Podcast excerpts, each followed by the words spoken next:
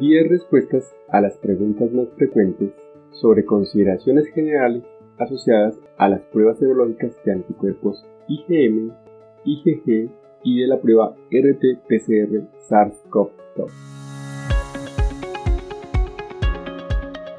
Este es un podcast en el que desde el ojo de la ciencia aprenderemos del coronavirus y de la enfermedad COVID-19.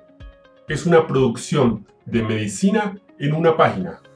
Dirección y conducción, Jarvis García.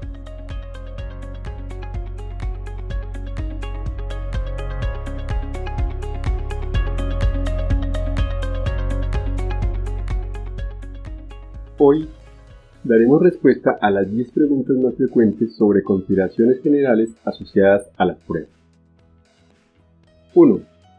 Las pruebas RT-PCR o de detección de antígeno obedecen a una solicitud de talento humano en salud que haga parte del equipo del prestador o, en los casos de búsqueda activa liderada por la Secretaría de Salud, este talento humano debe estar previamente capacitado en los lineamientos y protocolos expedidos por el Ministerio de Salud. En caso de ser técnicos laborales o auxiliares del área de la salud deben contar con la delegación y asesoría por parte del profesional del área de la salud. 2. Serológicas como inmunocromatografías, ELISA y quimioluminiscencia deben ser solicitadas solo bajo orden médica e interpretadas por un profesional médico. 3. Ninguna de las pruebas anteriores es de venta libre. 4. Todos los casos de COVID-19 deben tener ficha de notificación al Civigila desde la sospecha diagnóstica. Todos los casos de COVID-19 deben tener ficha de notificación al Civigila desde la sospecha diagnóstica. 5. El aislamiento preventivo obligatorio debe iniciarse con la presunción diagnóstica no es necesario una prueba diagnóstica positiva para el inicio del aislamiento. 6. En todo caso, el paciente con presunción debe estar aislado con su núcleo familiar. 7.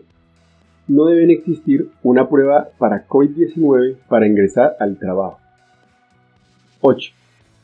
Una vez aprobadas las canastas de servicios y tecnologías en salud para los pacientes de COVID-19, se suspenderá la prescripción de la prueba a través del NIPERES. 9. La incapacidad se hará para pacientes sintomáticos o asintomáticos en cualquier sea el caso que haya un riesgo en su salud avalado y certificado por el profesional médico. Y 10. Paciente que llegue a presentar síntomas o continúe sintomático será valorado y la toma de prueba será a criterio médico. Y con esto terminamos el episodio de hoy. Nos encontraremos en el siguiente. Chao, chao.